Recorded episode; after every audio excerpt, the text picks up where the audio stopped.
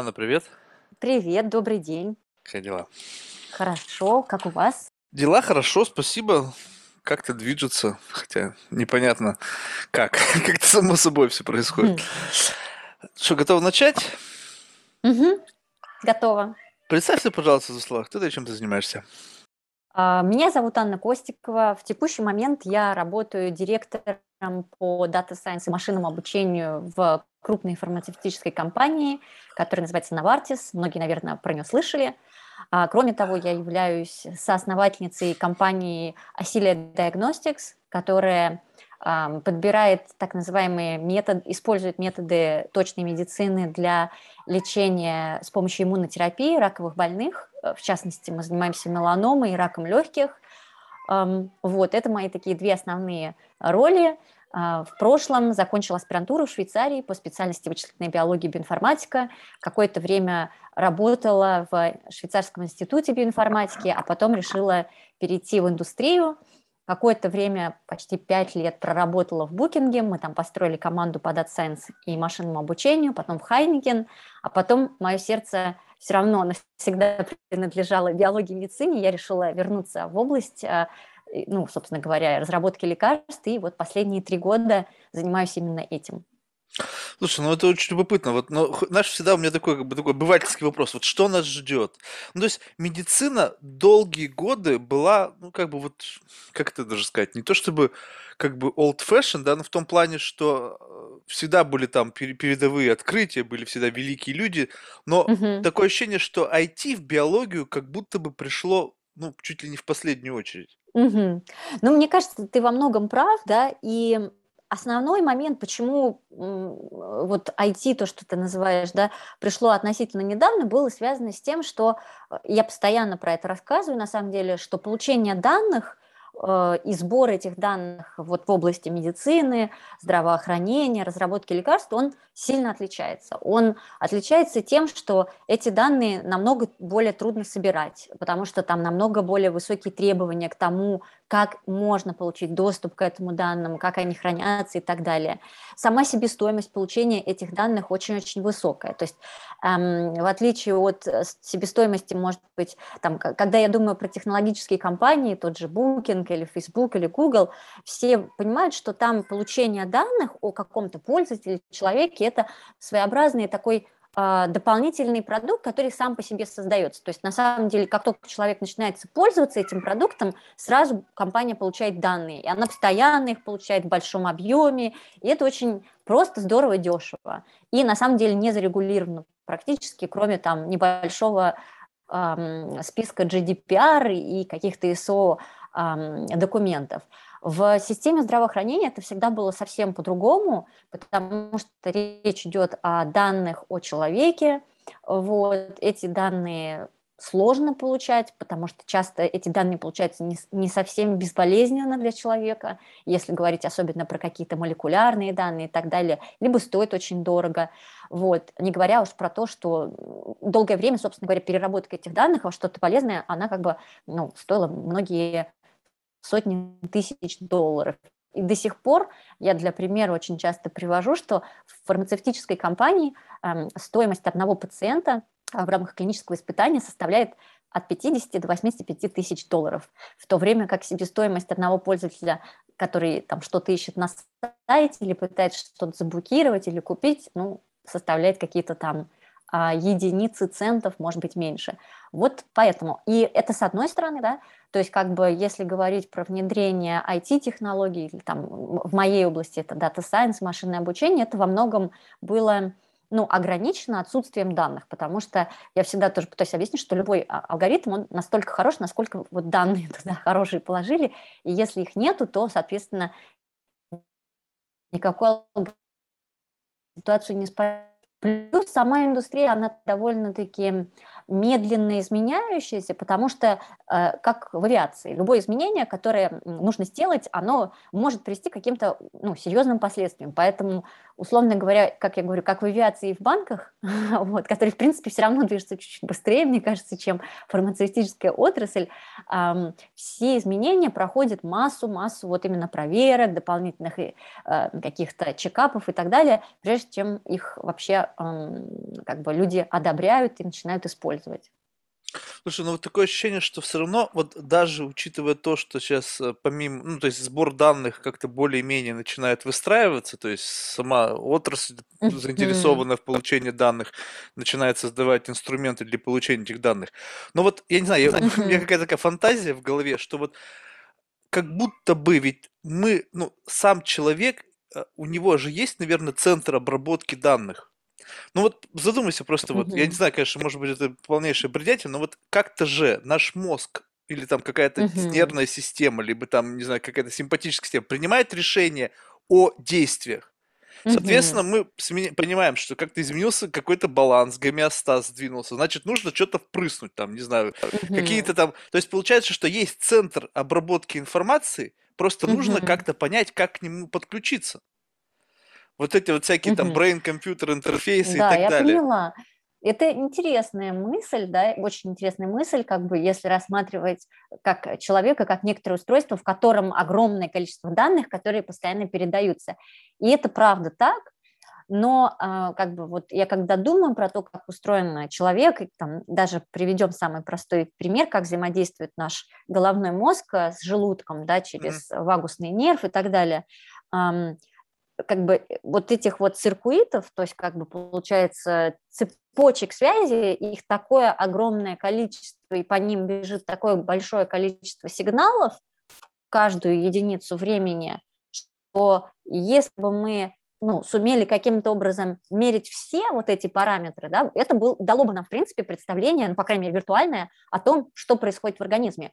Но основной момент, что как к этим вот этим вот циркуитам, то есть каким-то цепочкам взаимосвязей подключиться и начать данные собирать. Пока мы, можно сказать, если честно, мы прям вот scratching surface, то есть мы просто по поверхности сбора данных об состоянии человека, его здоровье и так далее, потому что там, я при, тоже люблю приводить в пример, что в рамках клинических испытаний большая часть вот э, клинических конечек, конечных точек – это то, тот параметр, с помощью которого оценивается, насколько клиническое исследование или испытание успешно или нет. Они вообще-то основываются на так называемых тестах pen and paper, то есть когда человеку дается опросник, и он mm. сам галочки проставляет, говорит, что а боль у меня там от нуля до 10, там 6 и так далее. То есть, на, э, или врач говорит, мне кажется, что это у человека краснота на 8 и так далее. То есть на самом деле вот именно объективных методов оценки состояния ЭЗС, то есть как вот человек себя чувствует, их очень мало, а уж если говорить про э, фарминдустрию, то это вот вообще прямо на самых ранних этапах этого. То есть даже цифровизация того, что вот я сейчас как пример привела, это очень ранние этапы. А, а вот именно идея о том, что, конечно же, если бы нам удавалось эту информацию каким-то образом, образом отловить и записать, то я думаю, что можно было бы, ну, как бы, э, смотря в будущее, принимать какие-то решения, по крайней мере, о том, что происходит с организмом и как-то на это реагировать. Слушай, ну если сложно, допустим, в потоке, вот чтобы 24 на 7 там твоему доктору стекалась информация о том, что происходит в тебе, насколько реально э, вот, ну, я уже не первый раз задаю этот вопрос, создать цифрового двойника. Ну, в том плане, что сделать симуляцию mm-hmm. всех процессов, привязать их к твоим да. физиологическим особенностям и как бы, ну, просто там ты делаешь какую-то там, угу. не знаю, апдейт с твоим стейтом на, да. на твоего цифрового двойника, а угу. уже цифровой двойник взаимодействует со всеми тестами, драг-тесты, не знаю, там, э, ну, в общем, клинические любые исследования, то есть не ты сам, а вот то, что создано в качестве симуляции тебя. Да, это, это классная идея. На самом деле есть один очень крутой как раз стартап в Америке, который прям хорошо профинансирован. Они подняли там порядка, по 200 миллионов долларов сейчас. И вот их основная идея – это как раз-таки создание такого цифрового аватара а, человека, чтобы именно на этом цифровом аватаре можно было симулировать то каким образом этот организм будет реагировать на какие-то внешние воздействия и так далее. Но, как всегда, для того, чтобы... То есть я всегда возвращаюсь в исходную точку, что для того, чтобы создать аватара, нам нужно как бы получить данные. Как получить эти данные? Нам нужно что-то померить и каким-то образом это зарегистрировать. И самый главный вопрос, а как это зарегистрировать? Потому что все, как бы, ну, человека же невозможно обвесить вот просто на круглые сутки там всеми возможными датчиками. Там условный микробиом, который у нас в организме э, живет, он, во-первых, динамическая система, которая в зависимости от того, что мы едим, меняется. Во-вторых, там полтора килограмма этих бактерий, триллион э, разных клеток и там порядка полутора тысяч разных подвидов, так? Как, как это померить? То есть один раз сделать секвенирование, наверное, недостаточно. Так? И это только один элемент, а там есть еще масса других органов, кровь, э, головной мозг и так далее. То есть вот я часто привожу, что у нас даже в клинических исследованиях есть такое понятие device compliance. Device compliance – это то, насколько хорошо пациенты, которые участвуют в клиническом испытании, на себе носят мониторинговые устройства, сдают какие-то тесты и так далее. При этом, прямо скажем, им это надо делать очень редко. То есть э, там обычно в течение там, полугодичного клинического исследования человеку нужно, ну, может быть, раз в месяц приходить показаться врачу и, например, там раз в месяц надевать на себя какое-то устройство на там, час. Да? Mm. Вот. То есть, казалось бы, это не очень много. И даже с этим у нас огромные проблемы, потому что э, часто люди говорят про то, что ну, мне неудобно носить этот девайс, да, он слишком большой, например, или мне неудобно вешать туда, куда вы хотите, или это некрасиво, или а, он доставляет мне физический дискомфорт при походке, или я просто забыл надеть этот девайс и вообще явиться к врачу. Вот этот комплайенс, связанный с тем, что люди на самом деле не очень охотно на себя датчики вешают, если это только не является частью их вот обыденного процесса. То есть я всегда думаю, что вот классно делать такие устройства, которые являются частью нашей жизни. То есть если бы, например, устройством была чашка, из которой ты постоянно пьешь чай, или ложка, с помощью которой ты едишь, ешь, или зубная щетка, или что-то такое, что является ну, абсолютной повседневной такой вещью, которую ты не можешь забыть сделать, и более того, тебе не надо про это думать, вот такого рода устройства реально были бы классными источниками данных просто в силу того, что у человека был бы меньший порог на то, чтобы начинать их э, как бы использовать. Вот. А если говорить про такие более умные девайсы, а, то вот у нас очень большой такой большой нюанс, связанный с комплайенсом, то есть как вот эти, как заставить людей вообще это носить, а, вот, и сделать так, чтобы они делали это там регулярно и так далее. Вот. Ну, хотя бы даже в течение небольшого периода. Ну, Apple Watch как-то смогли заставить. Смотри, ага. вот, тоже частично же тоже идет сбор данных, там что-то пульс, Да, там. это правда, это правда, что вот есть девайсы типа там кольцо, а, кольцо, как оно называется сейчас, аура, да, которое трекинг а, сна и там сердцебиение, актиграфия, которая там с Apple Watch и так далее. Это да, но опять же таки, вот в чем э, как бы э, разница, да, это то, что и часы, на самом деле, и кольцо – это, во-первых, элемент как бы культурного кода, да, то есть люди и так носят часы, э, меряют они что-то или не меряют. Понятно, что сейчас с телефонами ситуация немножко поменялась, но поэтому Apple Watch как раз это почти телефон, получасы, полтелефон. Вот. С кольцом тоже можно считать, что это просто объект, э, ну, как бы какой-то бижутерии там и так далее. А представим себе э, вот э, для более точного измерения, например, параметров ходьбы, да, а, для того, чтобы они были точные, да, о том, как именно человек держит баланс и так далее, то ему нужно вот такого примерно размера, то есть это где-то 10 на 5 сантиметров повесить на пояс. Вот он весит там типа 500 грамм. Ну, как бы представить себе, что женщина или мужчина себе вот просто для красоты будут это носить, сложно. Или, например, другой там есть регистрирующие устройства, опять же таки для ходьбы, а, это, почему я говорю про ходьбу? Потому что это один из очень важных параметров, который на самом деле говорит намного больше о здоровье и о том, что вообще происходит с человеком, когда у него любые заболевания, от а, сердечно-сосудистых до каких-то а, мышечно а, там, э, мышечных и так далее. Так вот, это специальные такие как бы пояса, которые надо надевать на ногу в четырех местах. Mm-hmm. Вот. И тут сразу возникает вопрос, а, а как бы хочет ли человек вообще в четырех местах на, на своей каждой ноге плюс на поясе вот такой вот аппарат носить? Вообще-то нет, как бы по-честному. То есть пока не будет размер этого девайса или то, как я, я то есть много про это думаю, то есть каким должен быть этот девайс, чтобы был, э, чтобы люди его носили, ну не то чтобы не снимая, да, а по крайней мере э, у них был меньший вот порог входа. Вот, э, есть устройства там, например, связанные с стельками, умные стельки в ботинках, но опять же, они не всю информацию могут вот получить про то, что происходит там во время ходьбы и так далее. Это с одной стороны. А с другой стороны, есть феномены, которые очень сложно описать на самом деле. Вот когда человек говорит «я устал», да, это, вот этот феномен, он с точки зрения раскладки его на какой-то объективный критерий, он очень непростой. Что значит человек устал, да? Как бы чувствую ли я себя настолько же усталой, как вот когда другой человек говорит, я очень устал, или это у меня меньше. То же самое с болью, да, это очень субъективные на самом деле оценки, и одной из таких важных, одним из таких важных элементов является то, что мы на самом деле не до конца понимаем, что имеется в виду под этой, этим феноменом с физиологической точки зрения, да, и как это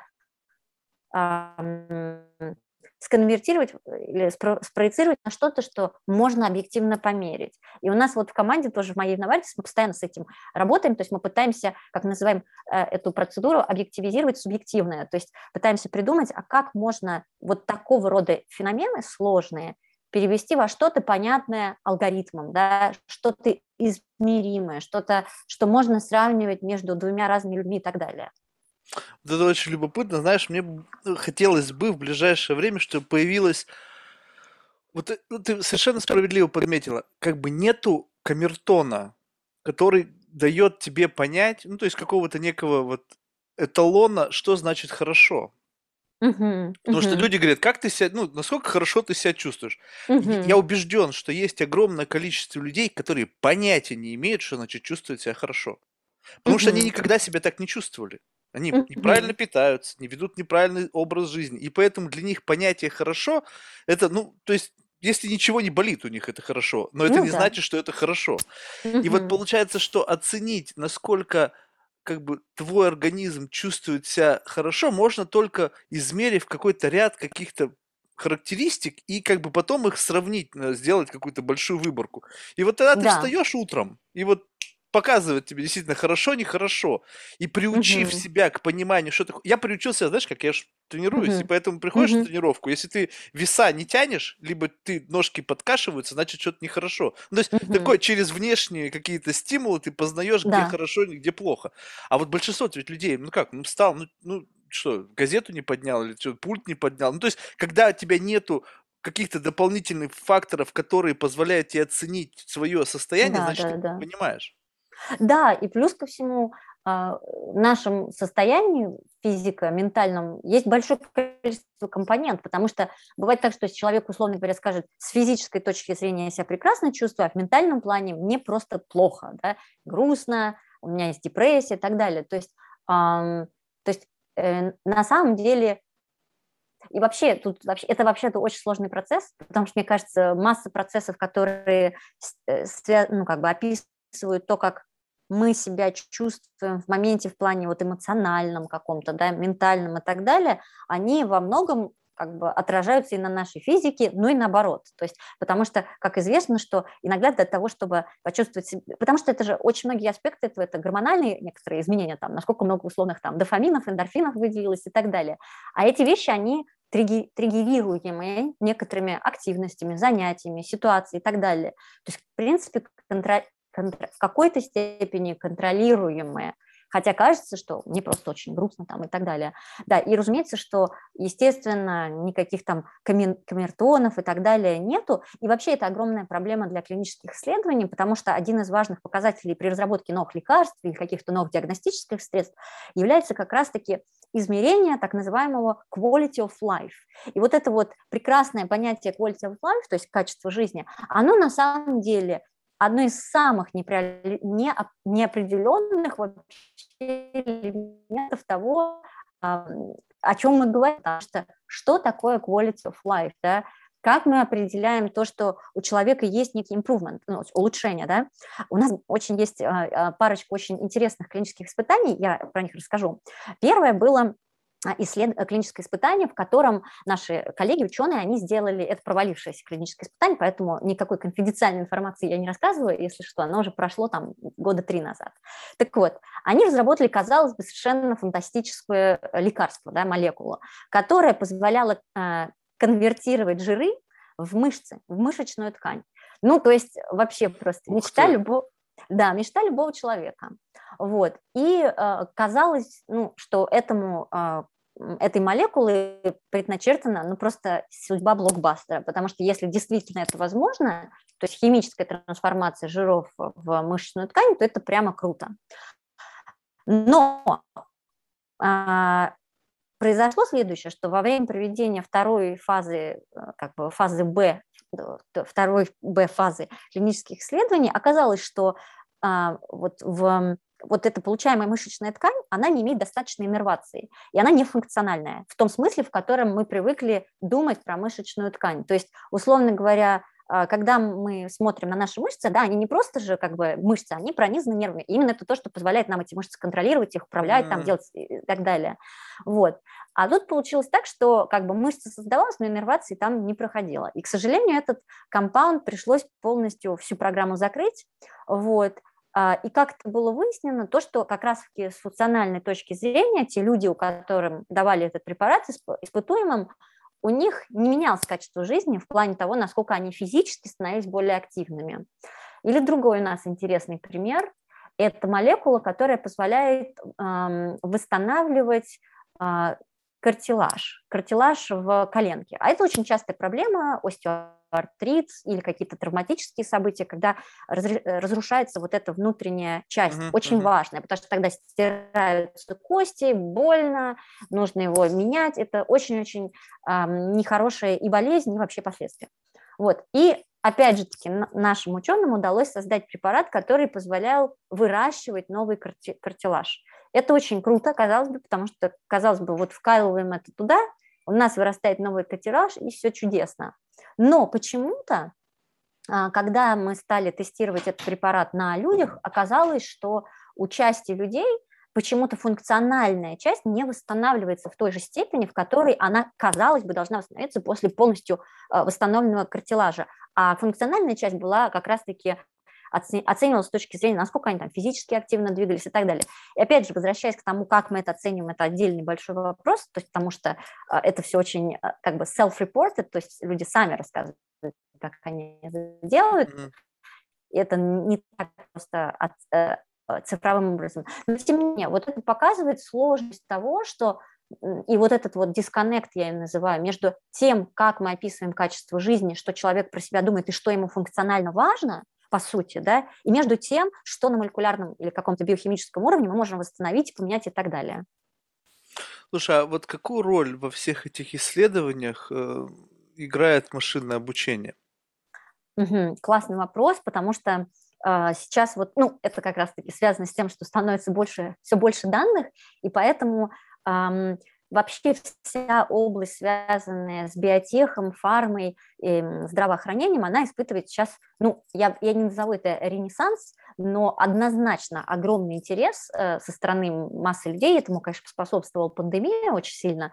Вот потому что большинство людей вдруг осознали, насколько эта область, она касается не только нашего ну, аспекта старения, каких-то хронических заболеваний, ну и вообще масса других вещей, в том числе вот таких серьезных экономических вещей, как там пандемия и так далее. Это с одной стороны, то есть людям стало интересно про это думать, э, вкладывать деньги, а, уделять этому внимание. Во-вторых, удешевилась стоимость получения данных очень сильно. То есть стало намного больше вот этих самых регистрирующих устройств, стали молекулярные данные дешевле, стало больше девайсов разного плана там, для получения изображений и так далее. Вот. И, естественно, сразу возник большое, большое желание у фармы и биотеха как можно скорее внедрить э, вот элементы машинного обучения, там, искусственный интеллект, назовем, там, science и так далее. Но а, как и в любой традиционной э, индустрии, для того, чтобы внедрить какие-то инновационные технологии, нужно несколько вещей. Нужно, понятное дело, нужен какой-то вот такой глобальный интерес, нужны данные, нужны люди, которые это умеют делать, но еще нужно уметь э, вот самих основных стейкхолдеров, то есть людей, как участников процесса, делать так, чтобы они понимали, как вообще вот такого рода инновационные технологии могут им дать э, какой-то бенефит, там, преимущество и так далее. Это очень долгий процесс. То есть а, как бы я иногда, когда вот вспоминаю свой переход именно из технологических стартапов там, или компаний крупных, как типа там Booking там, и так далее, в традиционную сферу, да, то вот там огромная как яма э, трансляционная да, в, в плане инноваций, потому что все эти традиционные бизнесы, они существуют много лет, у них есть э, вот их вот багаж вот того, тех технологий, с которыми они как бы существовали много десятков лет, им трудно меняться. И фарма в этом смысле вот типичный представитель. Вот. Где используются эти технологии? На самом деле машинное обучение используется просто на всех этапах разработки лекарств, а, от там, создания молекул, и многие, многие слышали про вот один из важнейших прорывов этого года, это использование технологий а, искусственного интеллекта для 3D-фолдинга а, молекул, это я потом могу рассказать два слова про это. Что Альфа-фолд? Да, ага, альфа-фолд. Вот, то есть это сборка трехмерных молекул, большая-большая э, такая и важная штука для разработки лекарств. То есть от вот этого этапа до, условно говоря, э, до клинических исследований, клинических исследований, маркетинга и так далее. То есть на всех-всех-всех стадиях это применяется. А, вот. И э, как бы бенефит очень очевидный, э, снижение рисков, то есть, э, потому что, как и в любой другой индустрии, у тебя есть несколько вещей, почему, почему как бы внедрять машинное обучение там, и, и, так далее. Чаще всего это делается для того, чтобы каким-то более правильным образом предсказать некоторый феномен, чтобы снизить риск при принятии решений, принять более точное решение, и таким образом максимизировать прибыль и снизить эти самые траты. Э, как бы, когда э, как бы, условный Google показывает нам какие-то выдачи поисковых запросов, то он, собственно говоря, это и делает. Ему нужно, чтобы человек продолжал скроллить, продолжал кликать, не уходил там и так далее. Ну и плюс еще и на рекламу кликал время от времени, чтобы деньги получать. Вот. А э, в фарме то же самое, но только касательно новых лекарств. Да? То есть нам постоянно, э, все знают вот эти баслословные цифры, что на разработку одного лекарства успешного нужно порядка 2,6-2,5 миллиарда долларов. Но это, естественно, не на этот конкретную молекулу, а на все те провалившиеся молекулы, на которые были потрачены деньги, но они не вышли на рынок. Вот чтобы покрыть вот эту стоимость провальных э, молекул, нужно заплатить 2,6 миллиарда, и как бы покрыть этой прибылью все, что мы сделали. Вот. И именно для этого туда внедряется машинное обучение. Вот, например, говоря про мою команду, прямо вот конкретно, что у нас мы делаем, да, мы эм, сидим на этапе уже клинической, то есть когда лекарство доходит до тестирования на людях. И дальше основной нашей целью является как раз-таки разработка вот, этой, вот этих методов точной медицины, то есть понять вообще, какой подпопуляции людей с определенной болезнью этот, эта молекула лучше всего подойдет, потому что у них есть какие-то генетические или какие-то другие там а, аспекты. Так? Или, например, разработка новых таргетов, да, потому что очень часто по большим данным это новые решения для того, чтобы их таргетировать с помощью э, молекул. То есть по большим данным это можно выцепить. Или, например, мы очень часто работаем как раз под разработкой новых цифровых клинических точек, то есть какие-то новые устройства, чтобы мерить, как человек себя чувствует. Ну, например, а, например, а, измеритель там, количества выдыхаемого воздуха или кашель, как, как он выглядит, да, или а, как ты, как уже э, вспоминал, вот э, умные часы, да, которые человек носит, они сердцебиение, например, меряют, и по этим данным очень можно сказать много, на самом деле, про то, насколько устал или не устал человек тоже, вот, и так далее. То есть это то, что мы делаем в моей команде, вот, и э, мне кажется, что это прям очень крутая тема, потому что на самом деле мы пытаемся внедрить в традиционную фармацевтическую компанию понятие precision medicine, точной медицины. Это когда разработка молекулы э, явля... Э, ведется не для того, чтобы покрыть как можно больше людей, даже если эффект будет очень маленький, а когда разработка лекарства ведется для того, чтобы дать максимальный бенефит ну, определенной подгруппе людей, которых будет вот этот э, самый хороший ну, плюс или преимущество от этого лекарства. Слушай, вот любопытно, сейчас будет немножечко странный вопрос. Вот запрос на новые там приборы для измерения тех или иных показателей, либо ну, люб- любой запрос, это продукт как бы пытливого ума исследователя, либо это очевидные темные пятна вот в процессе вот э, ну, машинного обучения, что ты видишь, что машине нужны эти данные, и она как бы тебе сигнализирует, чтобы был лучший результат, дай мне вот это. И ты как бы думаешь, ага, blind spot, вот здесь машина этого не видит, и поэтому она не может мне показать, вот, дать вот тот ожидаемый для меня результат, и как будто бы автоматически запрашивается спрос на предоставление новых данных. Либо mm. же это люди экспериментируют и говорят, так, а давайте эти данные скормим, а давайте эти данные скормим, а давайте вот эти, вот эти, и сами предлагают скармливать данные. То есть откуда идет запрос mm-hmm. на предоставление данных? Ну, на данном этапе это, конечно, скорее второе. То есть, когда люди э, сами говорят, мы думаем, это биологически устроено вот так, соответственно, давайте скормим вот эти данные и посмотрим, правы мы или нет. Вот. А, естественно, там есть вот эксплураторная составляющая, когда мы скармливаем не один маленький параметр, а много разных параметров и пытаемся эм, из этих там многих параметров выбрать что-то самое ценное, так? Но по большому счету а, пока что у нас вот нету такой ситуации, в которой мы жили бы вот в таком изобилии данных, когда мы могли бы полагаться на машину, чтобы вот определить эти самые blind spots, spots, чтобы машина подсказывала. Еще пока что мы не дошли до такого, но это было бы, я думаю, что это в будущем обязательно будет, вот. А, плюс есть еще такой важный аспект, что большинство биологов и врачей, они на самом деле сильно так как в любом случае, э, когда принимается некоторое клиническое решение, врач за него несет ответственность. Поэтому в любом случае любые данные, любые модели, любые какие-то вот инсайты, связанные с использованием больших данных и так далее, врач воспринимает всегда лишь как дополнительный как бы эм, такое доказательство, некоторую точку, но ни в коем случае никак как бы рекомендацию к вот конкретному решению. И это очень важная, важная разница, потому что эм, да, и это как раз-таки упирается в ту проблему, что у нас пока еще вот недостаточно такого объема данных, чтобы заменить врача. И я думаю, что на самом деле это никогда, ну как бы в ближайшие там еще типа 10-20 лет, 30 лет, наверное, еще не произойдет. Потом дальше не знаю, но пока что скорее данные вот они такую имеют вспомогательную роль, рекомендательную, но ни в коем случае не замещающую. Вот. И это связано именно с тем, что просто у врача как бы он в единицу времени намного больше разных данных э, э, про пациента воспринимает, чем вот наши какие-то точечные измерения там и так далее. Хотя они тоже сложные очень, а, но это все равно точечка по сравнению с тем, что делает врач. То есть, в принципе, вот так вот, если, не знаю, сделали я правильный вывод или нет, прогресса машинного обучения и вообще технологий искусственного интеллекта в биологии и медицины не будет без увеличения объема данных.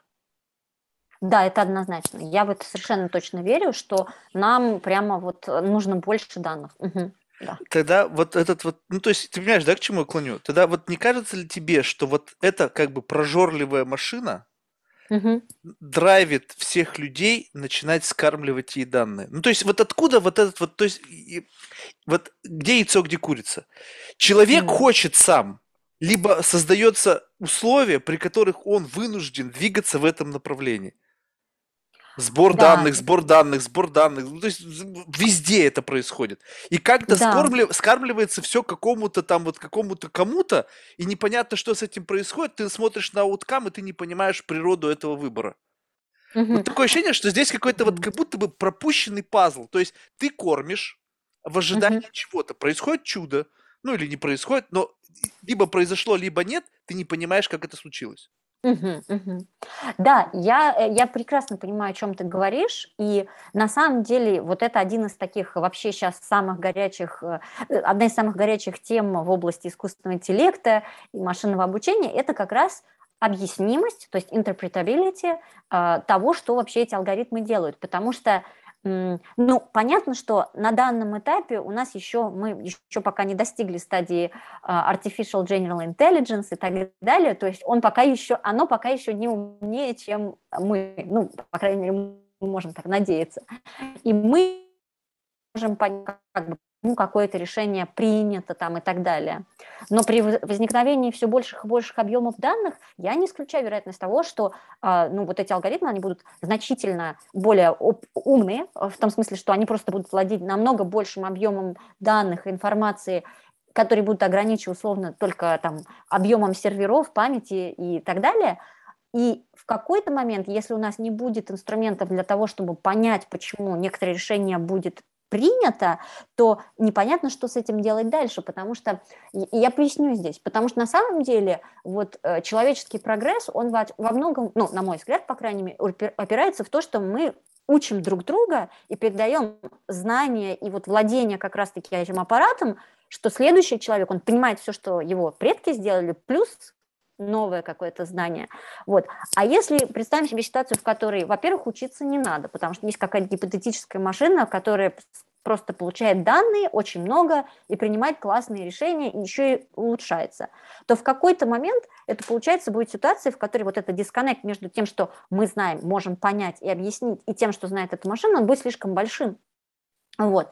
Поэтому, на самом деле, в медицинской системе э, это вообще очень строжайший такой, получается, э, ну, как бы не то, чтобы принцип, да, но э, если прийти к э, каким-нибудь регуляторным организациям типа FDA, да, которые одобряют лекарства, или ИМА, это Европейское медицинское агентство, то э, к ним нельзя просто прийти с машинной моделью, которая работает как некий black box. Ты обязательно должен им показать какие параметры участвуют, каков вклад каждого параметра, как изменение этого параметра приводит к изменяющемуся там э, предсказанию и так далее. И это очень сильно отличается от ситуации, например, эм, менее, в менее зарегулированных отраслях, потому что вот я очень люблю вспоминать один пример, когда я работала в Хайникен, да, у нас один из проектов, который мы делали, он был создание, значит, Вообще пивоварение – это достаточно сложный процесс, как бы, да.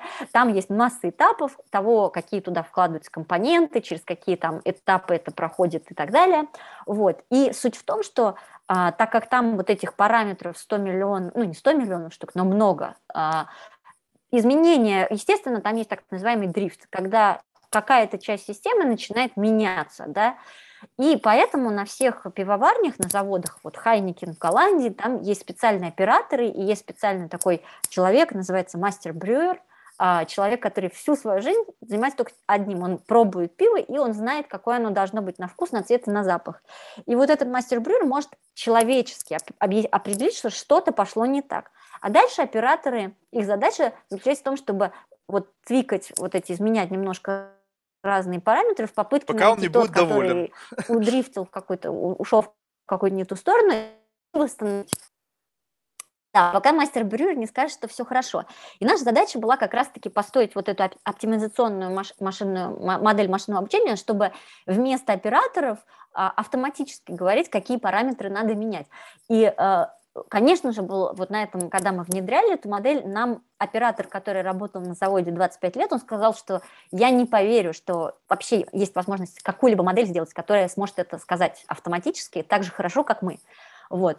И э, после там, первого пилота, когда мы продемонстрировали результаты, он был сказал, ну, окей, да, я теперь верю, что, оказывается, это возможно делать, ну, типа, на таком же уровне, как я бы сделал.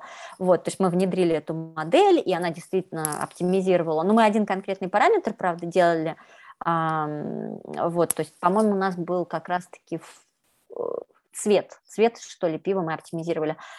Вот, и, но это к чему я говорю, что, во-первых, сами эксперты пока что как бы не то, чтобы хотят, э, вот, чтобы кто-то за них принимал решение, потому что на самом деле это их capability, это их как бы то самая экспертная вещь, которая позволяет им работать вообще-то. Вот, это с одной стороны. С другой стороны, ну вот э, в условном там пивоварне можно это заменить, да, а насколько, насколько это можно заменить в медицине, да, то там сразу э, этические вопросы возникают, да. Но представим себе, что у нас робот принимает решение, и он ошибся, да, кто виноват? Разработчик алгоритма, исходные данные, клиника, в которой этот алгоритм стоит, или сам человек. То есть это не совсем тривиальная вещь, про которую, естественно, пока еще никто не думает и не знает, но, наверное, я думаю, через там, условные несколько десятилетий этот вопрос будет очень актуален, потому что вообще-то непонятно, чье это liability. Вот. Слушай, вот это любопытно. Скажем так, в других отраслях, где там нет FDA, в общем-то, все попроще, угу. там, в общем-то, как-то потихоньку, мне кажется, начинает смиряться с непонятностью принятия решений. Ну, как бы, ну, бог с ним. Что-то принял, ну, вот по поисковые там рекомендации, ну, вроде как тебе пофиг, да? Ну, там, ну, как это да, произошло? Да, да, ну, да, как да. бы, ну, пофиг. Ну, как не точно, не точно. Ладно. Медицина здесь другая угу. история. Но вот когда получаются такие необъяснимые данные, там дальше что? Реверс-инжиниринг начинается?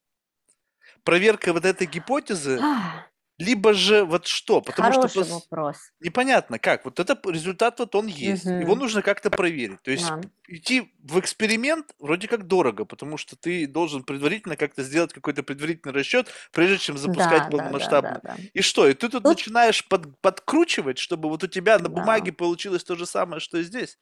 Это классный вопрос. Ну, пока что в текущих, э, вот в текущей ситуации это происходит именно так, как ты говоришь, то есть любой э, там э, какой-то элемент, предсказанный с помощью машинного обучения, потом перепроверяется вручную на экспериментальных данных. Ну вот прямо вот так вот, типа нашли новую мишень для лекарства, теперь давайте возьмем мышь, сделаем там кнокаут, то есть выбьем этот ген, посмотрим, если сработало, все верно. Если не сработало, плохая машинная модель. Как это будет дальше развиваться? Сложный вопрос. Я вот даже, честно сказать, сходу не могу сказать. То есть как, как будет вот эта оптимизация производиться, когда... Да, я а, перефразирую, а, чтобы тебе было проще. такие масштабы. Давай. Угу. Смотри, вот, Давай. вот сколько раз допустим, ну то есть вот это же человек, он, ну, мы ленивы по сути. Но вот представь себе, угу. что вот машина выдала, проверили на мыши, работает. И так произошло там 100 с тысячу раз. Придет ли когда-то вот момент времени, когда, типа, а нафиг проверять на мыши, ну, мы уже миллион раз это все сделали, всегда каждый раз попадаем вот не в бровь, а в глаз. И как бы и отпустили. Да, я думаю, что к этому, конечно же, придет, потому что в какой-то момент стоимость э, вот этих вот экспериментальных вещей, она превысит э, стоимость рисков. Потому что на самом деле, когда речь идет о здоровье человека, о, человека, о его смерти, то с точки зрения не индивидуальной, вот человека, как меня, как личности, для которой там жизнь, это ну, очень важно, и не хочется ее терять, да, для условных э, э, людей, которые занимаются health economics и вообще вот системой здравоохранения, по сути, мы все это сумма э, месяцев или лет жизни в состоянии рабочем, в котором мы можем принести вклад в экономику, заплатить сколько-то налогов и позволить системе продолжать жить дальше. То есть если мы говорим про вот эту часть, то есть мы абстрагировались от того, что кому-то конкретно не повезет и могут быть плохие последствия, то если в целом с экономической точки зрения бенефит для системы в целом будет превышать риски, то я думаю, что, конечно же, все с удовольствием перестанут тратить деньги на эксперименты и просто смиряться с тем, что в каком-то количестве э, случаев мы ну, промахнулись, что называется.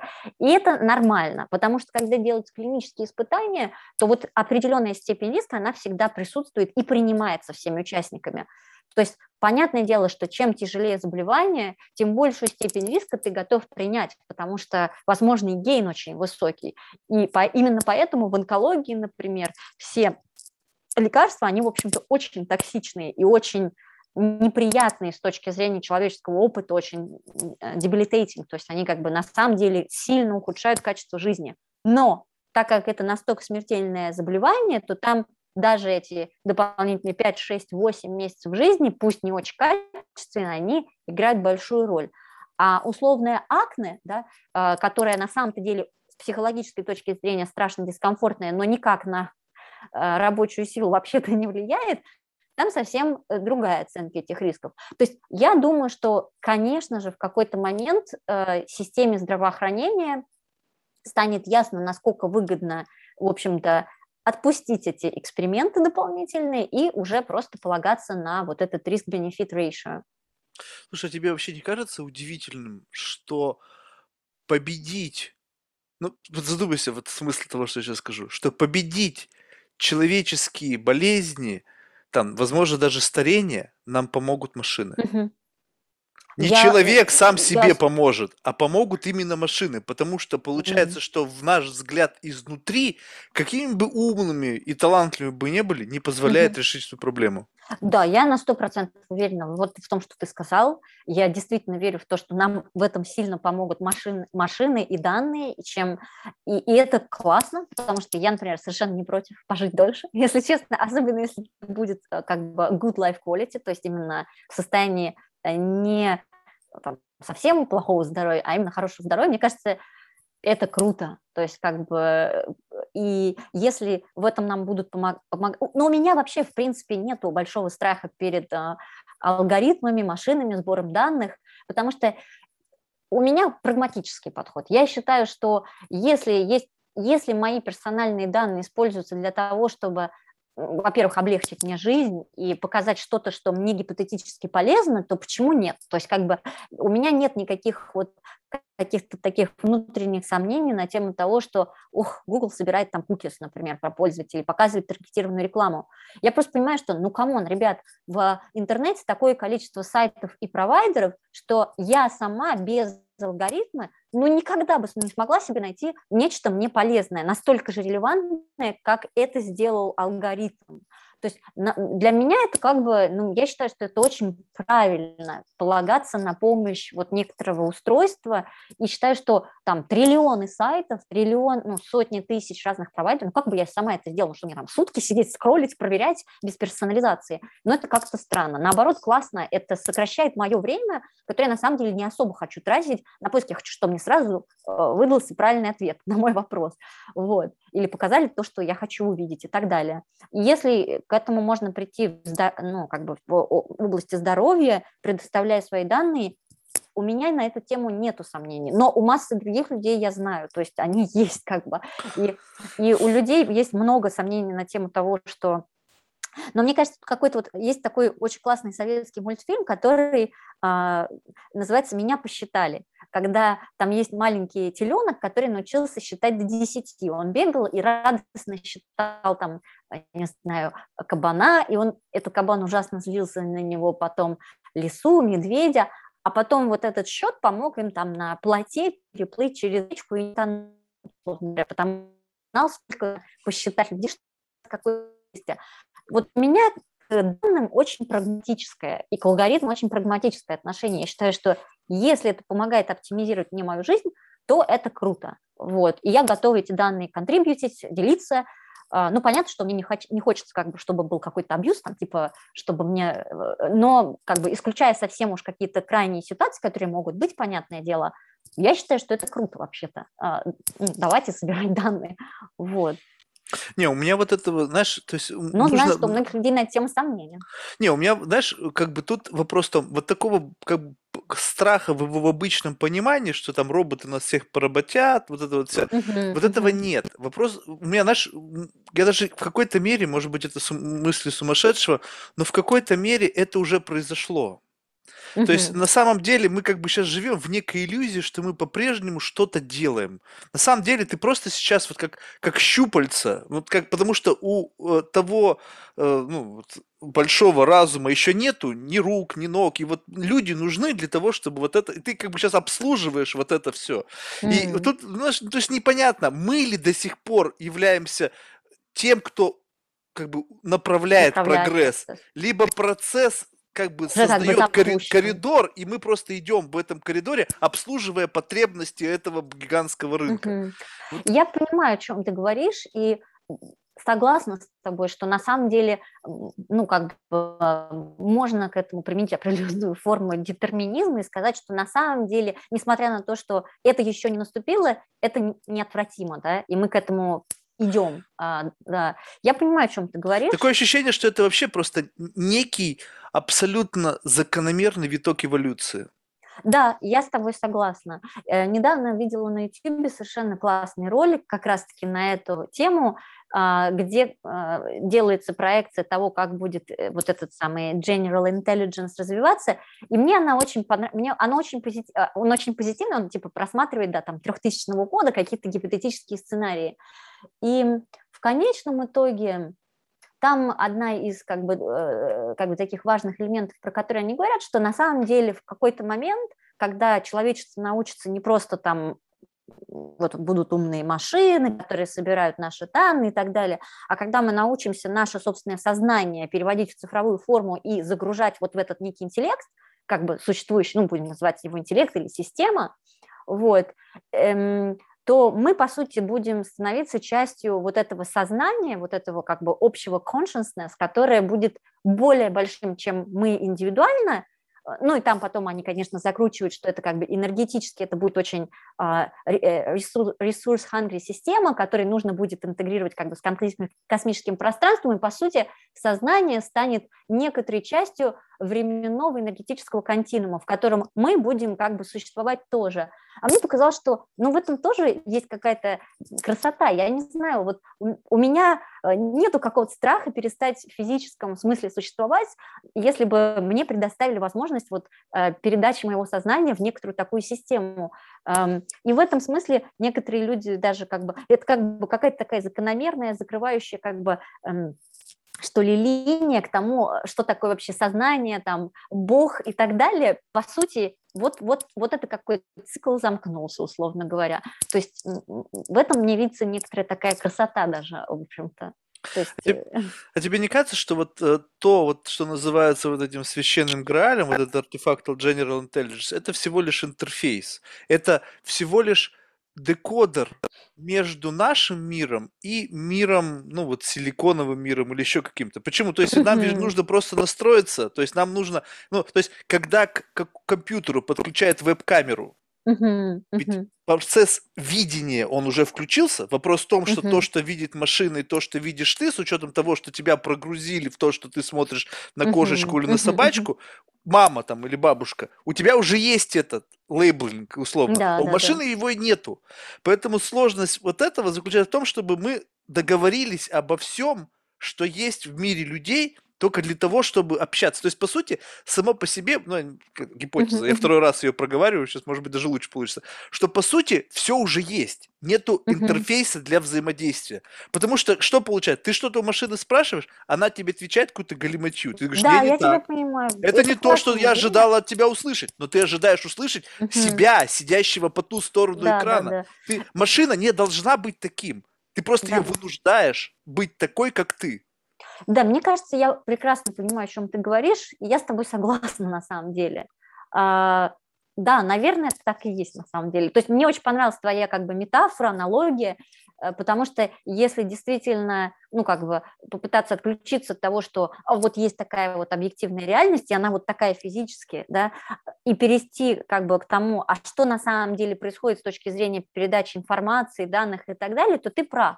По большому счету это вопрос интерфейса, и э, как бы да, поэтому, возможно, это все и есть как бы некоторым таким бесконечным процессом трансформации информации, да, и принятия этой информации разных форм, эволюции и так далее. Но, опять же, вот у меня как бы as long as I can, э, как бы, э, как бы до тех пор, пока я могу в этом процессе участвовать долго, у меня нет страха перед тем, в какой форме я буду существовать. Вот я бы это для себя с практической точки зрения как-то так сформулировала. И, у меня то же самое. То есть я вот вообще абсолютно как бы не против того, чтобы вообще существовать даже в каком-то нетелесной форме. То есть мне вообще, то есть вот страха Мгм. перед этим нету. У меня есть страх перед человечеством. Потому что мы Мгм. несовершенны по своей природе. И многие процессы, которые, они просто, вот представь себе, что-то началось. Вот знаешь, вот как бы вот начало появляться что-то, что, ну вот как бы является первым сигналом перехода. Вот какой-то там, не знаю, сингулярный, ну ничего, не важно, назови как это хочешь, Да, там да, да, да, имеют кучу. Мгм. Да. Мгм. сколько паникеров в мире, которые начнут, как бы, знаешь, вот это вот там Куанон, вот эта вся херня, они начнут там крушить все и ну, помешают процессу, потому что они как бы, ну вот люди, это же удивительная природа, как бы мы в какой-то мере жаждем инноваций и в то же время в равной степени Очень боимся. Да, это правда. Люди очень, а, на самом деле, консервативные по отношению к инновациям. И как будто бы сам факт, вот, знаешь, это как вот рождение какого-то ребенка, да, вот как, можно взять, чтобы было понятно людям верующим, да, что вот, допустим, э, что-то сигнализировал о рождении, приходе новой мессии, А кто-то в тот же самый момент сказал, что ни хрена это пророждение сатаны. И все, и вот бум, и две, одна и другая часть столкнулись и друг друга как бы поглотили. Кто сильнее оказался, тот и выжил. Поэтому я не боюсь самих машин, я боюсь угу. людей и то, той власти, которая может наделить людей. Представь себе, что вот даже вот ваша компания, да, угу. вдруг какое-то лекарство, которое, ну, вообще, в принципе, последние годы показали большие доходы в фармацевтической отрасли, да, и тут ведь само по себе благо, созданное этими компаниями, но оно очевидно, но никто не учитывает, как люди на это ну, что, как вот глава компании, там, увидя там ревенью там в сотни миллиардов долларов, как у него вот не сорвало крышу-то, понимаешь? Вот это опасно. Не, не, не, опасна не сама технология, а, а взаимодействие человека с этой технологией. Узурпация власти в руках людей, да, и вот так далее. Потому что, ну, это страшно. Я, поним, я понимаю очень хорошо, о чем ты говоришь, и я с тобой согласна, что на самом деле э, как бы большую опасность представляет реакция людей на некоторую технологию, внедрение и как бы э, использование этой технологии, а не сама технология по себе. По моим наблюдениям, ну, я еще как бы оптимист, прямо скажем, по жизни, вот, поэтому я бы сказала, что львиная доля людей, которые ну, как бы двигают эту трансформацию, ну, по крайней мере, на данном этапе, да, у них очень позитивный, положительный настрой, не деструктивный. И намного больше ну, страхов, каких-то консерватизма и так далее я вижу э, не у тех людей, которые пытаются создавать такого рода технологии, ну, на данном этапе, а наоборот у тех людей, которые не до конца понимают, им кажется, что вот внедрение этих технологий может каким-то образом как раз-таки им навредить а, и так далее. Э, ну, на самом деле, вот очень характерный пример – это вакцины, как бы, которые, в принципе, очень полезная штука, и но все равно у людей есть подсознательные страхи и, и сознательные страхи и так далее. И это заставляет людей определенным образом реагировать, ну, определенным образом себя вести и так далее. Но я как бы думаю, что вот я стараюсь верить в то, что объем позитивного изменения и позитивной энергии, он превышает негативную и какую-то деструктивную. И рано или поздно а, все будет как бы хорошо. Поэтому, ну, это опять же таки, не то, что у меня есть какие-то очень объективные данные на тему этого, это просто моя, ну, как э, физиологическая конструкция. Я оптимист, поэтому мне нравится так думать. Вот. Но э, про твои как бы вот именно concerns, то есть то как бы на, на некоторые такие элементы того, почему все может пойти не так или не в ту сторону, я очень хорошо понимаю, да. Человеческий фактор, самое да, страшное. Да, то есть угу. При всех благах цивилизации всегда есть что-то, что вот как бы вот не, не, неуправляемо, не, так, не, да. не подконтрольно. Да, да, это правда. Слушай, ну вот тогда любопытно, вот, э, вот в целом, если посмотреть, то есть в принципе сейчас э, мы говорим то какой-то вот о о расслоении с точки зрения, ну, каких-то финансовых возможностей, вообще, в принципе, возможностей. Вот технологии, пришедшие в медицину, должны, ну, по, по, по-хорошему, решить проблему, ну, скажем так, какого-то обеспечения минимального уровня здоровья для всех. да. Тут вопрос, Э, с одной стороны, раньше было как бы очень дорого. Ну, тут сама говорила, что угу. там в результате этих исследований, там 6 миллиардов там, на э, одно клиническое исследование, это постепенно будет уменьшаться, уменьшаться, уменьшаться, что, по, сути, должно снизить финансовую нагрузку на э, healthcare в целом. Но угу. вопрос, опять же, тут играет человек. Вот когда я э, говорил с человеком, как бы, который занимается хорошо там self-driving car, я спросил угу. вопрос. Вот Uber, Выбросить человека, как вот прослойку между рулем и сиденьем, по сути, это самая большая и самая дорогостоящая часть этого процесса. Да, да, процесса. Снизится ли стоимость Uber? Он говорит, что маловероятно. Также Интересно. здесь, вот когда уйдут, вот, вот у тебя угу. 6 миллиардов на исследование, угу. технологии позволяют тебе сделать это за миллиард. Угу. Будет ли конечный продукт дешевле в 6 раз? Угу. Либо компания подумает, а нафига? Мы же mm. зарабатываем. Мы же живем в мире, где правит финансовая mm-hmm. эффективность. Да. И, а, как бы возвращаясь к этому, что вообще приводит к тому, что э, снижается стоимость? Есть два фактора. И в лекарствах это точно так же, как и в любой другой части рыночной экономики. что для того, чтобы снижалась цена, нужно, ну, во-первых, понятно, что должна быть дешевле разработка там и так далее, но нужно, чтобы была конкуренция. Потому что именно конкуренция на самом деле заставляет участников ну, как бы каким-то образом пытаться свою маржу менять там, изменять, чтобы там, больше чего-то получить, меньше и так далее.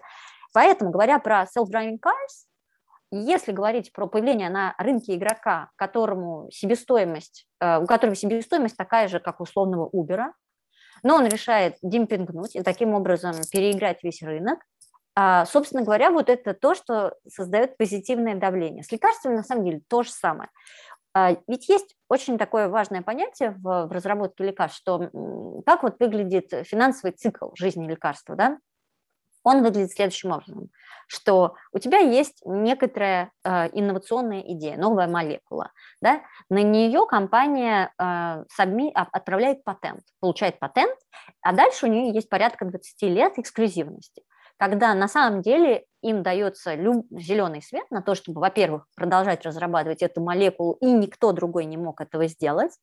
Плюс, когда они доходят до ситуации переговоров с а, платель, плательщиками, то есть это страховые там, и государственные организации, у них есть на самом деле огромное конкурентное преимущество. Они единственные на рынке с такой молекулой, и если она эффективна, то они могут, в принципе, запросить ту стоимость, которую они считают релевантной. То есть а, вот. Но проходит, истекает срок патентной жизни вот этого лекарства. Происходит сразу следующее, что это лекарство продолжает существовать, но на рынок выходит огромное количество дженериков, то есть аналогов, которые произведены другими компаниями, которые мгновенно сбрасывают цену. И поэтому стоимость на исходный препарат, она тоже резко снижается.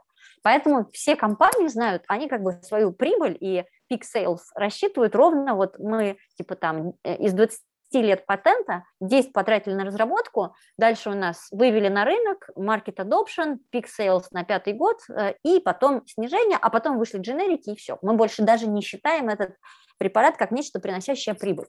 Вот.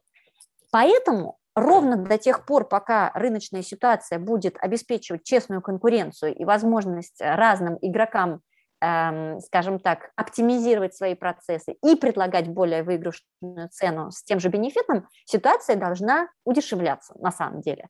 Вот, э, ну как бы, по крайней мере, согласно каким-то рыночным закономерностям. Вот.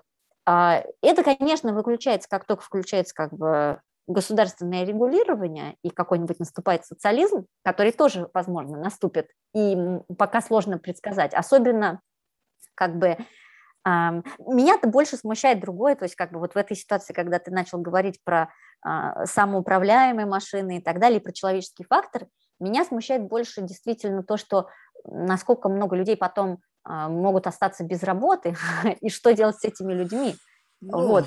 Там что-нибудь придумать. Слушай, ну вот э, как бы в продолжение вот этих дженериков, uh-huh. вот тут, не знаю, то есть такая очень мутная тема, вообще абсолютно нет у меня данных, ну просто вот uh-huh. что, что долетело, да? Uh-huh. Вот в, в ситуации там с коронавирусом, что, опять же, не uh-huh. называя препаратов, поскольку вообще не факт, что это так, да? Да. Что якобы есть дженерик, которому там 50 лет, uh-huh. который, в принципе, по мнению одной группы врачей является хорошим способом лечения там, коронавирусной инфекции. Uh-huh. Но, он не, uh-huh. но на нем уже не заработать, потому что он стоит копейки и доступен uh-huh. для производства широкой аудитории. Мы берем и делаем bad publicity. Ну, неважно какое. Начинаем лейбл заниматься, там, как бы там, включать, что это плохо, херовая какая-то штука, куча там всего, хотя это уже 50 лет служит на рынке и всем помогает, ну, может, может быть, от других каких-то вещей. И компания берет и начинает выпускать тот же самый, какую-то чуть-чуть видоизмененную молекулу, которая, по сути, выпол... несет ту же самую функцию, но мы выходим снова на уровень патента, и 20, патент, лет, да. и 20 лет начинаем это как бы следующее продавать. То есть, по сути, делаем как бы, что, мы, мы не идем путем удешевления, угу. мы, мы не идем путем, ребята, классно, у нас уникальная ситуация. Мы пришли к тому моменту, когда пилюля от рака, в силу того, что истек средства на патент, стала стоить копейки. И тут, вот, понимаешь, вот о чем человеческий фактор. То есть да, могли бы здесь я... остановиться и сказать, классно. Всё. Давайте. Угу. Да, сложно спорить с тобой, я даже не буду, я тоже считаю, что система патентов и дженериков и вообще того, что на самом деле это плохой инсентив для системы в целом, потому что на самом деле огромное количество дженериков можно классно репозиционировать и лечить с помощью него э, заболевания, но никто этого не делает, потому что никому не интересна эта минимальная прибыль, это действительно плохо, как бы я называю это сломанный инсентив на рынке, да, и сейчас есть э, а, я вот буквально там на той неделе читала очень интересную статью, где э, компании, которые играют больше на рынке вот блокчейна, там NFT, э, DAO и так далее, они пытаются как раз-таки придумать, а что можно сделать с этим инсентивом так, чтобы стало выгодно разрабатывать вот эти дженерики или а, в меньшей степени полагаться на эксклюзивность патента. Но я с тобой согласна, что да, это правда нерешенная проблема, и да, правда, большинство компаний, конечно же, будет скорее стремиться к тому, чтобы ну, модифицировать молекулу, чтобы получить патент на нее и максимизировать прибыль. Да, это скорее правда. Угу. Слушай, тогда вот такой вопрос относительно вообще перестановки сил. Угу. Вот события последних лет дали основание полагать, что, ну, как бы фарма всегда была достаточно сильной. Но вот с учетом того, что произошло недавно, как-то подало такой сигнал, что они в какой-то мере могут вырваться прямо вот в лидеры. Потому что как бы IT и все, что с этим связано, ну, компьютер сайенс, угу. теперь это не индустрия. Это угу. теперь есть везде. Ну, то есть банковский mm-hmm. сектор, там это тоже есть. Медицина, там это тоже есть. То есть это теперь не полноценная индустрия, это как must-have. Это то же mm-hmm. самое, что твой компьютер у тебя в офисе. Интересно. Там отделение Data Science есть теперь везде, безотносительно к индустрии. Да. И вопрос, что? Тогда что теперь представляет индустрия медиа? Ну, это просто платформа, на которой люди делятся информацией. Да, гигантский сбор информации, но что они реально определяют? Ну да, что-то в мозгах наших подкручивают, страхи наши, что-то покупать. Ну, то есть какой-то вот такой вот. Но реально на наш нашу жизнь влияет медицина. То есть ты либо будешь жить, либо ты не будешь жить. Будет угу. у тебя таблетка от этого, либо не будет таблетка у тебя от этого. И как бы учетом того, что у нас идет такая как бы демилитаризация, военно-промышленный комплекс, несмотря на то, что в него по сей день угу. вкачивают деньги, он как бы тоже ну, в какой-то мере становится ненужным, потому что нафига нам танки, когда мы можем запустить какую-нибудь там маленькую вирус и там вымрет там 7 миллионов людей на планете. А если его локализировать, взять, оценить по фактору там какому-нибудь генетическому, там, скажем, что это только вот есть какой-то ген, который есть только у определенной там группы людей, ну вот, пожалуйста, тебе оружие, да? Ну, я выдумаю сейчас полностью. И такое ощущение, что как бы, вот с учетом того, что технологии пронизывают сейчас разные направления бизнеса, у фармы и вообще вот связано всем этим, есть большие шансы стать вот во главе этой пирамиды. Mm. Я никогда не думала с такой перспективы. Вообще интересный вопрос. То есть я тоже, опять же, очень хорошо понимаю нас, э, как бы э, и актуальность этого и так далее. И даже в какой-то степени к этому э, есть некоторые доказательства, потому что я знаю, что у компании, там одной крупной фармацевтической компании, которая выпустила популярную вакцину, их SEO прямо стал, что называется, самым желанным гостем в львиной доли стран, потому что а, а этим определяются поставки вакцины, соответственно, экономика страны и так далее. То есть, в принципе, степень влияния, она довольно-таки большая, да. Хм. Ну, Пока что этого, наверное, еще нету, да, но исключить вероятность того, что с течением времени вот эти... То есть сейчас же как, ну, вот я такой тогда дам ответ, вот то, что мне кажется может произойти, да, что, в принципе, что мы увидели в технологическом секторе, да, мы увидели, что сформировался ряд компаний, очень крупных технологических гигантов, которые у которых там, значит, оборот сопоставим там, с, с размером оборота э, этого GDP рад, ря, разных э, стран, там, и они очень как бы influential. На самом деле это как бы такой прямо threat, то есть угроза э, ряду государств, поэтому все государства прямо стараются сделать так, чтобы все же их ограничивать и так далее. Что сейчас обсуждают инвесторы, которые вот работают в области именно а, здравоохранения, медицины и биотеха? Они говорят, что сейчас мы как раз-таки находимся на заре того этапа, когда через там, 10-15 лет на рынок выйдут вот такие же огромные, но не технологические гиганты, а медика, э, там, longevity, healthcare и так далее. Не, ну это технологический. вот будет да, по сути, они будут тоже технологические, но вот их, ой, э, по-моему, потеряла, ага, вот, а, как бы их роль будет очень значима и, возможно, даже больше, чем роль там условных там Google, там Facebook и так далее.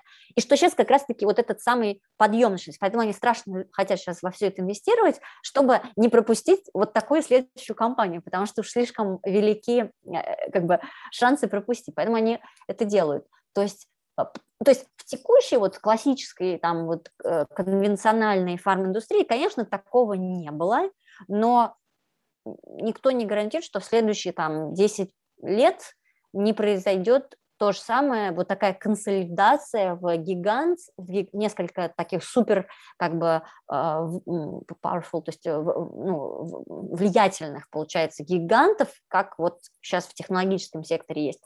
Все думают, что произойдет, и, и не хотят пропустить это событие. Вот. Э, но как они будут взаимодействовать, опять же таки, а, это интересная мысль на то, чтобы вот именно подумать и раскруть, пораскручивать, а как это будет выглядеть, потому что, окей, понятно там с рекламой, понятно с данными, а тут вообще речь идет о здоровье, который на самом деле огромный ассет для любых государств, то есть это их очень важный как бы элемент, который позволяет им ну, получать налоги, собственно говоря, там и так далее. То есть вообще это будет очень а, такие влиятельные организации. Поэтому И вот тут интересно. любопытно, вот сейчас вот тоже следующий вопрос на подумать. Вот точки роста – это здоровая нация, либо это бесконечная борьба с болезнями? Угу. Вот смотри, вот просто недавние события показали. Сейчас без обвинений вообще просто угу. представим себе, что конспирология, да, условно, ну, да. ну как один из вариантов сценария, что это офигительный план. Скажем так, ребята вот эти большие собрались, сказали, слушайте, давайте мы просто заработаем большое бабло, мы сейчас что-нибудь впустим, запустим машину пиара, мы изначально знаем, что она, ну, как бы не, не страшнее, чем что-то. Мы это запустим, ну да, люди умрут. Ну, это цинизм. Как бы большие деньги, там, в общем-то, 5 миллионов смертей, ну, как бы, наверное, они смогут это пережить. Но мы заработаем сотни миллиардов долларов. Распилим по старшинству, да, тебе столько, там мне столько, столько. И сделали. Ну, всех напугали, в общем, изменили мир вообще. Но заработали просто до ужаса много денег. Следующий год. Ну, или там пять лет прошло. Я тебя поняла. Я даже понимаю, к чему ты ведешь. И, и я понимаю твою логику. Следующий, да? следующий вопрос. Вот угу. э, представь себе, держи это в голове. Другой угу. способ. Собрались те же самые ребята и говорят, давайте сделаем так, что у нас никто не будет болеть. Да, я понимаю, я прекрасно понимаю, что ты хочешь, э, что ты хочешь сказать, и как бы я понимаю, о чем ты говоришь очень хорошо.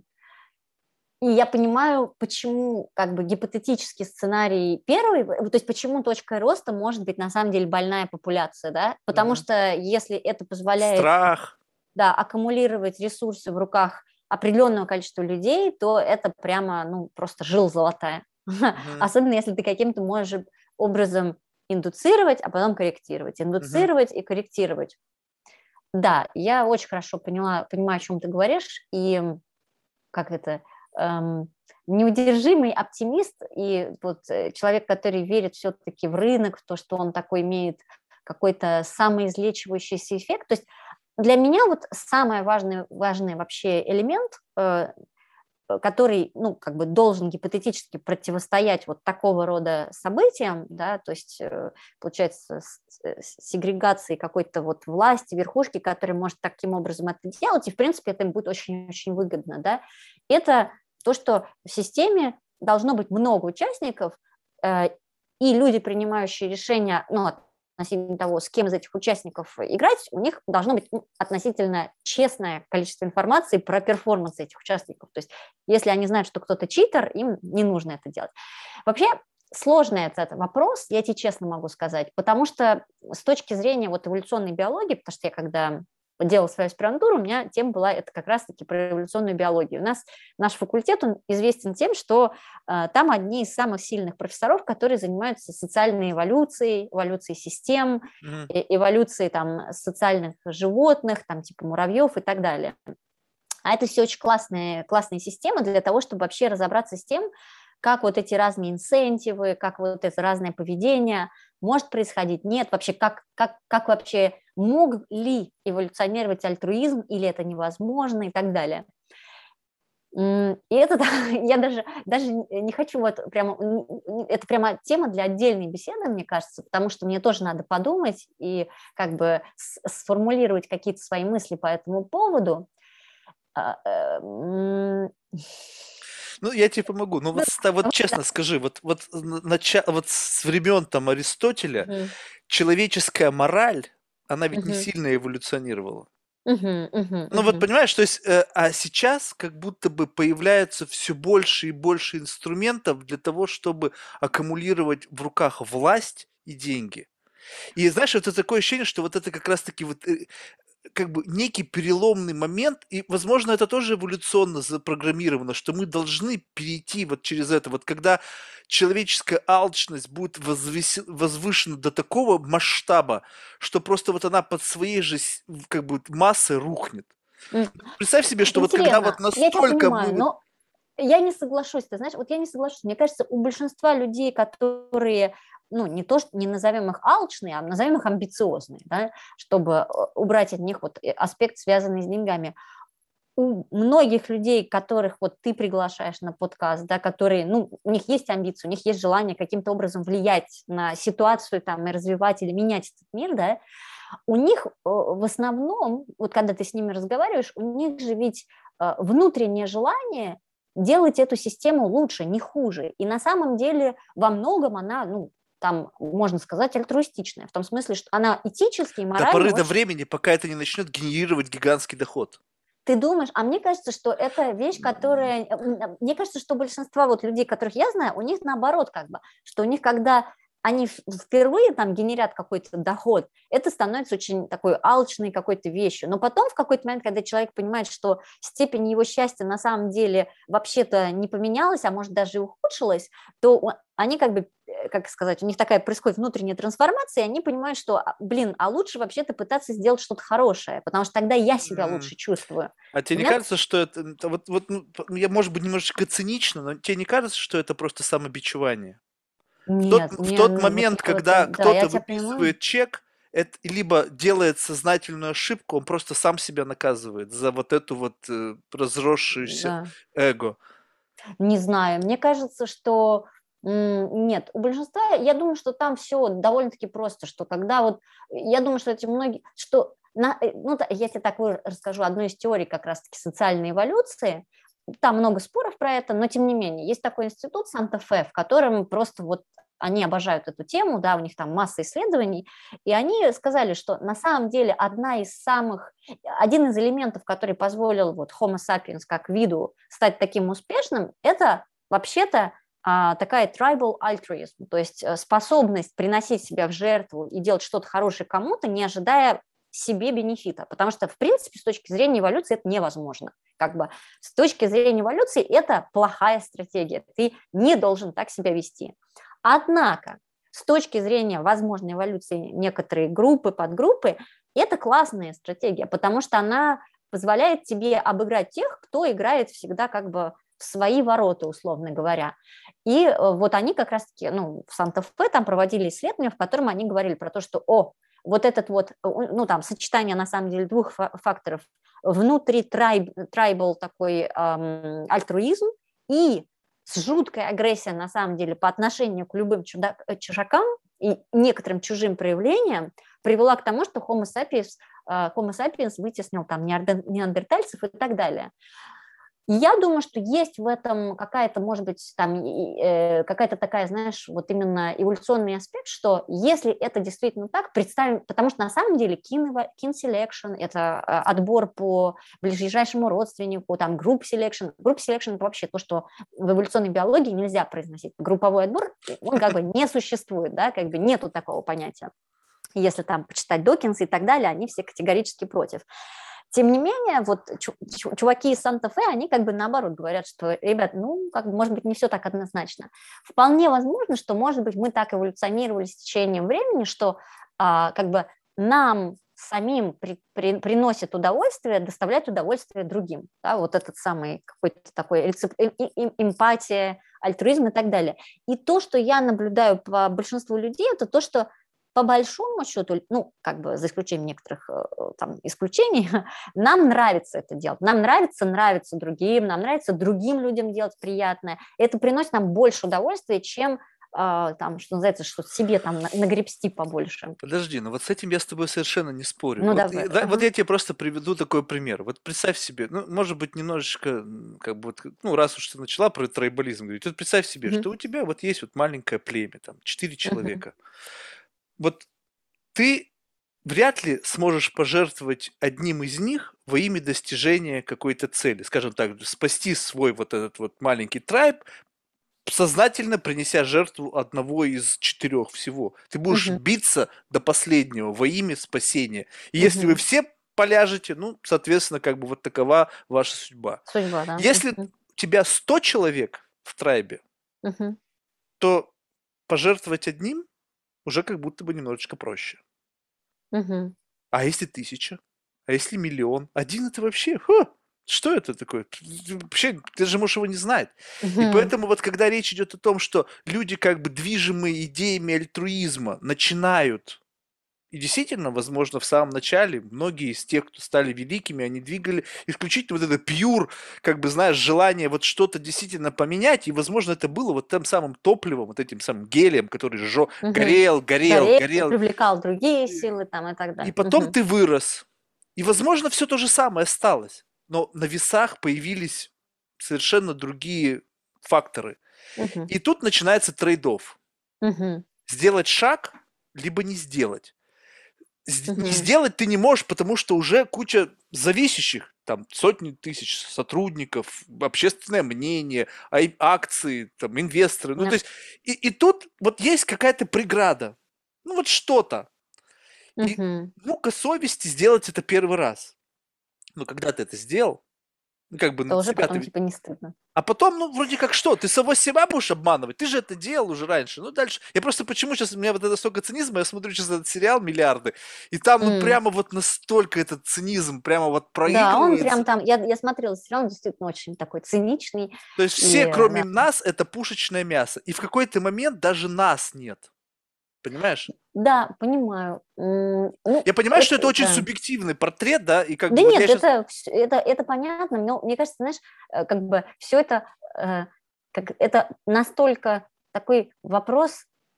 Э, ну, это вопрос на самом деле про этику, да, про мораль, про и он вот этот вопрос он задавался там условно даже Достоевским во всех его книжках про то, как бы а стоит ли там жертвовать одним человеком ради там, счастья других всех и так далее. То есть это очень...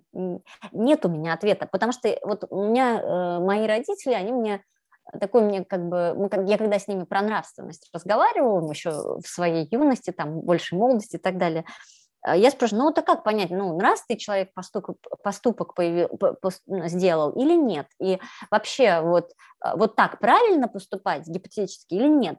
И они мне очень важную вещь сказали, в которую я вот до сих пор, вот я так и считаю, да, они сказали, что сложность этического выбора, нравственного выбора заключается, что его невозможно гипотетически сделать, он очень ситуативен, потому что ты можешь как угодно говорить про себя, что я вот в такой ситуации вот так поступил, и это правильно.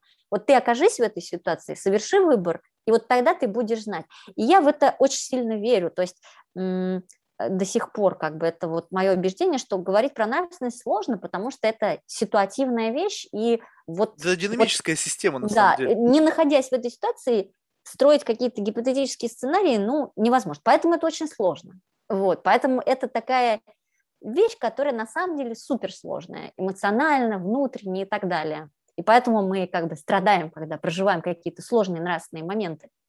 Вот. И то, что ты говоришь, как бы оно все абсолютно имеет место быть.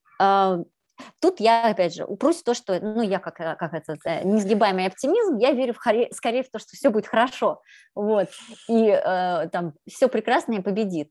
Но как ты правильно заметил, исключать других сценариев не, ну, невозможно. Да. Их невозможно исключать. И знаешь, что самое любопытное, что мне кажется, что мы живем в какой-то момент в удивительное время, что сейчас относительно ну, то есть, ну, если взять исторические события, то раньше сила доказывалась исключительно кровопролитием, да? Мгм, Ну, то есть, мгм. чем у тебя больше армия, чем больше Да. вы там, не знаю, заняли территории, поработили, тем, соответственно, вы сильнее. Сейчас демонстрация власти, она не сопряжена с кровопролитием. Вот Да, посмотри, вот так да. вот объективно. Вот м, кто-то может быть смеяться, но вот Цукерберг, вот у него есть власть? Мгм. Ну, то есть понятно, что сейчас скажут, что там, там Сенат, там неизвестно, кто за ним стоит, безотносительно, отшелушили все это. Вот он объективно имеет данных больше, чем кто-либо другой. Ну, имеется в виду, там есть, может быть, десяток таких, как он, но у нас 8 миллиардов. И если сравнивать себя с ним, то ты вообще никакими данными, ну, только, только своими, то, что у тебя вот там в телефоне записано, и то там Да, половина да, не да, твое. да, да, да. То есть получается так, что у людей появились гигантские возможности с точки зрения как бы а, аккумуляции власти. Единственное, что нас защищает, это наше государство. Там Мгм. какие-то официальные Ну да, лица, какие-то которые, механизмы, да. которые призваны защищать людей, э, как бы регулировать рынок с точки Мгм. зрения создания каких законов. Но там тоже люди.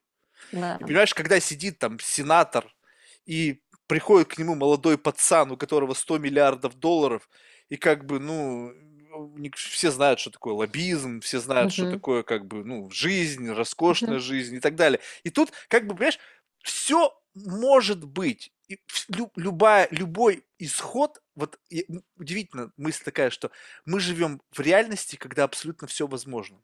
Что если Мгм. завтра захотят сильные Мгм. мира всего, что сделать, ну, не знаю, что такое, что, что Кока-Кола это самое в- ну, полезное, что может быть на этой планете, она Мгм. станет ей.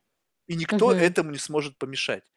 И вот, вот тут такое ощущение, что просто к людям стали относиться как вот commodities. Действительно, мы теперь не являемся как бы... То есть как помешать вот развитию вот этого э, вот как бы деградации морали человеч, потому что люди единственный вот как бы че- такое человеческое общество это единственный как бы единственная красная линия, которая может помешать перейти барьер вот это вот э, м, как бы морали для других. То есть мы как будто бы тот самый сдерживающий фактор. Ну то есть почему люди не создают вирусы для того, чтобы потом не продавать вакцины от этих вирусов?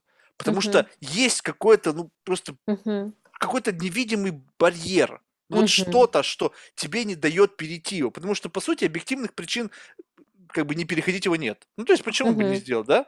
И вот что-то есть. Вот это что-то, ты понимаешь, это какая-то, ну, то есть, не знаю, может быть, какая-то один разговор с твоим дедушкой, Мгм. который в, вот в 10 Да. лет тебе что-то сказал, что как-то зародило какую-то мысль о прекрасном, и это единственное, что тебя тормозит от принятия этого какого-то решения. Мгм. И те люди, которые сейчас занимаются вот, э, влиянием на общество, в какой-то мере ответственны за то, чтобы в головах людей оставался вот этот вот какой-то единый момент, который препятствует им вот от полного вот этого вот морального разложения. Да, я с тобой полностью согласна. Мне даже нечего добавить. По-моему, ты очень хорошо это сформулировал относительно... Я, я не знаю, каким словом это назвать, это мораль, и, и как бы как мы ее передаем друг другу, и почему именно очень важно ее сохранять, и это как бы такая суперценная штука, которая абсолютно а, как бы non-tangible, intangible, то есть она не, не физическая совершенно, но она на самом деле э, вот держит эту систему такой, как, как нам ну, круче, лучше, там, комфортнее и так далее. То есть мне сложно что-то добавить, я думаю, что... Мне кажется, ты очень хорошо сказал. Просто понимаешь, почему я об этом заговорил? Потому что сейчас вот условно очень сложный и относительно пере- как бы переломный момент. Вот представь себе, что в руках какой-то компании в будущем появится лекарство от старения. Вот представляешь себе, вот как, какими, Мгм. через какие моральные, этические муки должен пройти глава компании, чтобы просто не сделать это самым дорогим продуктом в мире. а сделать Да, это это достоянием общественности. И вот здесь это- Ну, то, что точно это будет, не, я думаю, что не дешевое лекарство, и это точно. То есть, как бы, и в этом смысле я именно поэтому и считаю, что конкуренция супер важна, потому что она будет заставлять несколько организаций, пытающих создать эти... Потому что, опять же, эм, вот я люблю приводить в пример, что наука, она никогда не существует в изоляции. Да? Наука – это очень инкрементальная вещь. Любая инновация, на самом деле, супер инкрементальная. Когда люди говорят вот breakthrough там, и так далее, я в это вообще не верю. Все, что делается, это ужасные инкрементальные небольшие изменения. Вот. Но совокупно они как бы делают классные штуки. Вот. И поэтому я рассчитываю, как бы моя надежда, что вот не могу себе представить одну какую-то мегакорпорацию, которая типа сделала этот breakthrough, а у остальных вообще никакого знания, понимания, Не, а что почему? он такой Будет сделал. пяток компаний, Пяток, они это да. разделят, и Ну все. Вот я надеюсь, что нет. Я надеюсь, что, ну, как бы есть же все эти антимонопольные там всякие и Ха, и анти, что? как бы, ну, я, А ну, вакцин так, сколько выпустили? Много. Ну, вот прям Нет, так- ну, слушай. Подожди, ну, вот тех, бы- которые против коронавируса, сколько компаний поучаствовали в этом? Слушай, ну все пытались приложить к этому руку, но кто-то был быстрее, у кого-то была, был больше, как бы, там, не знаю, лучше получилось, условно говоря, да, то есть понятно, но Ну, дальше произошло другое, понимаешь? Дальше-то произошло следующее, что когда уже кто-то выпустил, э, ну, тут как бы смотри, какая была ситуация. Если бы другие компании знали, что эта пандемия, она навечно, да, и она будет только там э, каждый год еще будут все болеть, болеть, болеть, болеть, болеть, то все продолжали бы эту охоту а, за и делали бы свои вакцины, потому что огромный рынок, который по сути бесконечен, в котором даже если небольшую долю получишь, хорошо заработаешь. А вот longevity – это как раз такая штука, на мой взгляд, да, то есть у тебя всегда будут люди, которые будут стареть, им нужно что-то делать с этим. Ну и потом, опять же таки, не забудем про то, что это только в научной фантастике можно сделать такое одно лекарство, а так это, конечно, будут разные лекарства, разные методы там и так далее. Вот, поэтому я не думаю, что это все сегрегируется в какую-то там а, 2-5 мегакорпораций, а будет как бы такой свободный рынок с большим количеством конкурентов, но, опять же, как бы я очень хорошо понимаю, почему у тебя есть как бы повод к ну, некоторым сомнениям на тему и к там, и, этой, э, и оценке вот этого риска. Да, он, конечно, есть, но э, как бы, э, опять же, хочется верить во что-то хорошее. Поэтому, знаешь, вот с одной стороны, вот как бы удивительно, но в какой-то момент, вот знаешь, вот все-таки переход на следующий эволюционный уровень, вот э, мы говорим о том, что машины нам помогут, но и, но и машины же, мне кажется, могут помочь нам избавиться от вот этого какого-то, знаешь, борьбы за само, само вот, не знаю, там, с, с этим эго. Потому Да, что, потому что представь себе, что машина, какой-то вот это вот коллективная, объединенная в единую сеть, вот в каждой устройстве есть какая-то нейронная сеть, да, сейчас да, да, пытаются да. сделать так, чтобы одна сетка обучала другую, чтобы было сообщение. Мгм. И вот представь себе, что вот этот вот микс, вот какая-то вот нет какой-то образовался, он понимает проблемы человечества и дает решение, но дает решение не Мгм. кому-то, там, не Васе, там, не Марку, там, не, не Безосу, а дает ее всему человечеству. Что, ребята, я вам даю это, но даю это подарок для всех. Мгм. Вот, Мгм. вот в таком случае, вот, возможно, машина и позволит как бы обойти в этот момент, потому что вот Может быть, это было бы очень круто, конечно. Это было бы прямо... эм, И я, как вот я еще раз говорю, я верю в- ты оптимист, я понял. Да, я оптимист совершенно и считаю, что эм, как бы общая сумма позитивных изменений, позитивных намерений и этических выборов, она всегда будет выше, чем вот сумма каких-то негативных, там, а, плохих, злых, там, алчных. Но Вот. это, Но скорее это, всего, это бабл твой, понимаешь? Возможно, ты знаешь, я согласна. Более того, я как бы, вот опять же таки, вспоминая свою академическую жизнь, а, мне всегда очень нравилась Боесовская статистика, потому что там есть э, два элемента, да, у тебя есть данные, на, основе которых ты делаешь оценку вероятности, likelihood, есть prior, то есть априорная вероятность. Мгм. И вот в данном случае я понимаю, что мы как бы оперируем одними данными, и мне хочется навесить туда положительный прайер, просто в силу вот моего устройства как бы. Э, Хотя на самом деле, объективно говоря, э, вероятность на основе данных может быть равновероятна. Слушай, а вот вопрос тогда, может, вообще безотносительно к, к профессиональной деятельности. Вот как тебе удалось вот этот вот оптимизм в себе, не знаю, может быть, он не то чтобы сохранить, а вот, ну, получается, у тебя всегда все с каким-то положительным вот оттенком. Знаком, да, я, да, да, да. Вот это воспитание, это комьюнити, это само какой-то настрой, либо вот, не знаю, что-то еще. Интересный вопрос. Э, я тоже как думаю, насколько это связано э, с там, положительным воспитанием. Ну, во-первых, начнем с того, что у меня оба родители психологи там, и психотерапевты, которые, в принципе, то есть какие-то многие там элементы того, как бы, как бы как работать с эмоциями там и так далее, все это мне рассказывали и учили. То есть это, в принципе, мне кажется, есть тут небольшой фактор. Но с другой стороны, я иногда думаю, что вот если сравнивать а, там меня и моего брата, между нами всего, э, младший брат у меня, он, нам между нами всего год разница, да, и мы, по сути, росли постоянно вместе, да, а, то есть, условно говоря, э, внешние вот э, environmental factors, то есть внешние факторы среды, они как бы, получается, можно сказать, ну, одинаковые, гены близкие, ага. А, семья одинаковая, но при этом когда мы вспоминаем про свое советское детство, да, и то, как бы, как там зимой, там, одевшись в 33 шубы, нужно было вести, сдавать э, макулатуру в какой-нибудь пункт приема или три часа стоять в очереди за тушенкой, у меня про это очень положительные воспоминания. Мне казалось, что все это фан и часть как бы клевого. А у него довольно-таки грустно на самом деле. То есть он говорил, что ему вся вот эта эстетика советская дави. Ну, он, во-первых, он э, дизайнер, вот, uh-huh. который сейчас живет в Лондоне, и у него своя студия. То есть, возможно, для него вот эта эстетическая сторона, она всегда была очень важна, да?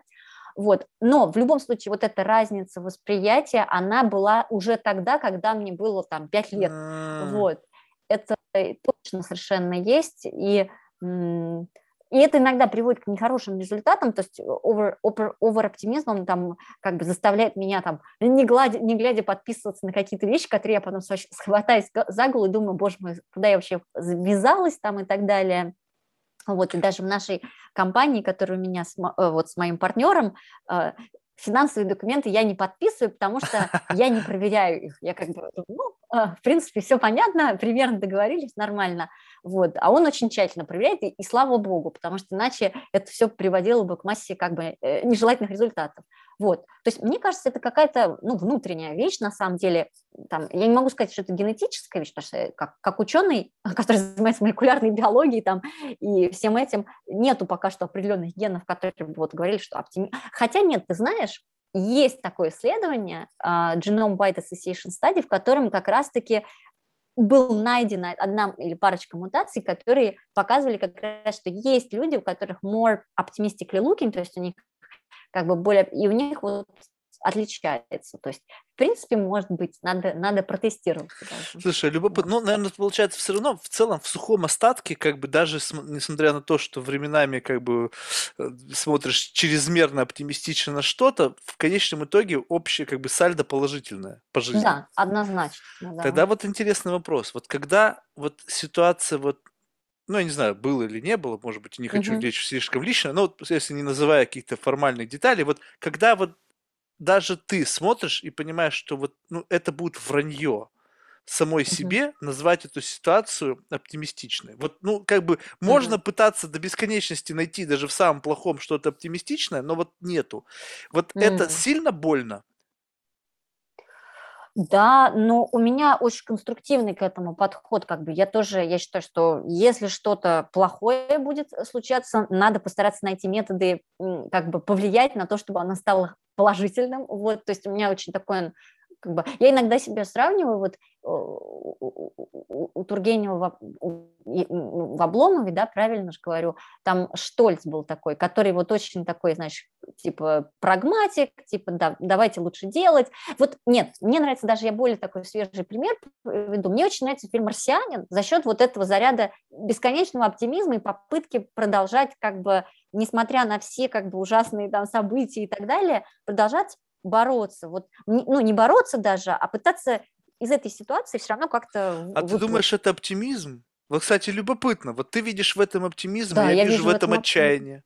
Серьезно, а я вижу Да. в этом оптимизм. Ты знаешь, Да? я вот совершенно, да, я наоборот в этом вижу надежду человека на то, что он может спастись, потому что отчаяние для меня – это принятие неизбежности, то, что я точно умру, и как бы, что, зачем я Нет, буду почему? пытаться? Вот, вот как раз-таки непринятие этого. То есть человек не хочет, при- Интересно, не интересно. хочет признавать, что он как бы все, Умрет? что он умрет, и от отчаяния, он вот от того, что вот как бы он сталкивается М. с этим, это топливо. То есть оптимизм, понимаешь, вот, кстати, очень многие люди смотрят на, вот используют в качестве топлива все только положительное. Ну, то есть, знаешь, как бы Мгм. радость это топливо, все остальное. На Мгм. самом деле Интересно. горечь и печаль и Тоже топливо, я это, это согласна. топливо, и оно Это очень большое топливо, и оно не часто факт, что приводит КПД у него Да, повыше, октановость у согласна, него да. побольше. Мгм. Я с тобой абсолютно согласна. Я считаю, что вообще точки роста вот человека, они как раз очень часто э, как бы случаются в очень кризисных и очень дискомфортных ситуациях. И пока все комфортно,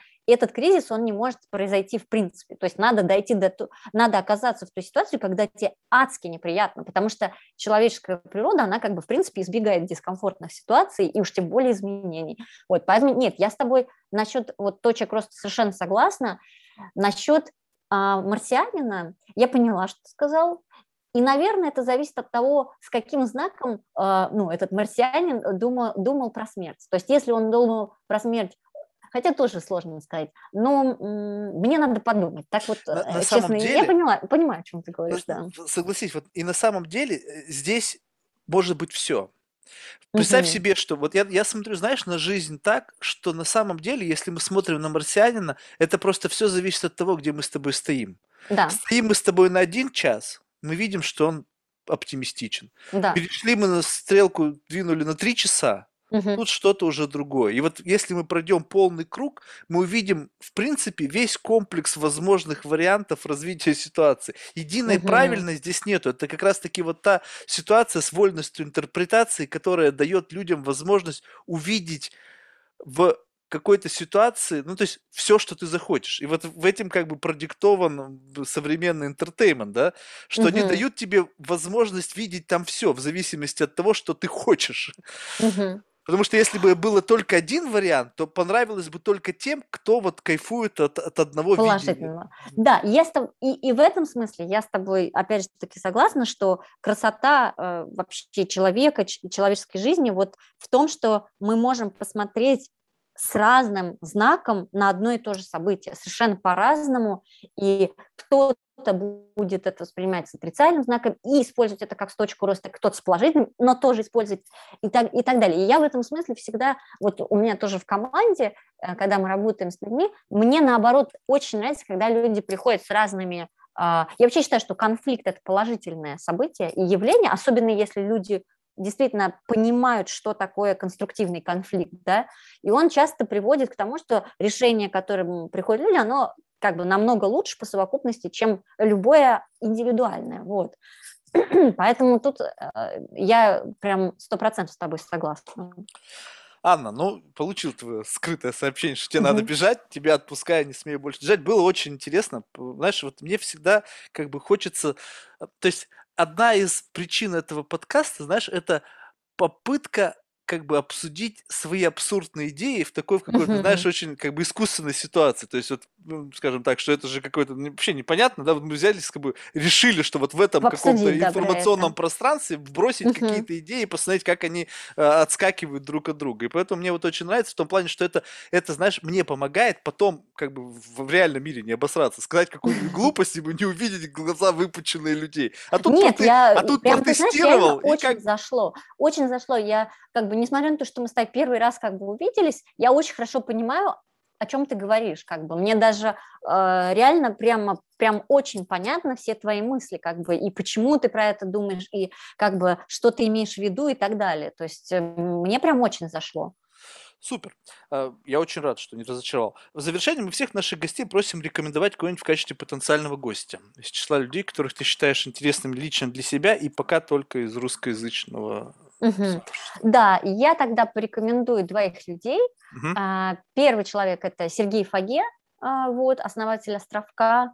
и сейчас он тоже очень много занимается биотехом, поэтому с ним будет очень интересно поговорить на вообще все темы, связанные с трансгуманизмом, а, как раз-таки искусственного интеллекта, биотеха и так далее. Другой человек, который мне тоже, кажется, будет интересно поговорить, это Анатолий Марьин, тоже основатель одной а, крупной компании, вот, и тоже много размышляющий вот на такого рода темы, как мы сегодня с тобой говорили. Супер. Что ж, я желаю успехов на всех поприщах. У тебя и свой бизнес есть, и ты часть большой компании. В принципе, Спасибо. Как бы, поэтому будет очень любопытно последить, как это вот отрасль будет развиваться. И я надеюсь Абсолютно. тоже на позитивный исход всего. Да, Спасибо с тобой полностью. Очень приятно было. Если что, пиши, я всегда на связи. Спасибо огромное. Все, пока. Пока-пока, спасибо.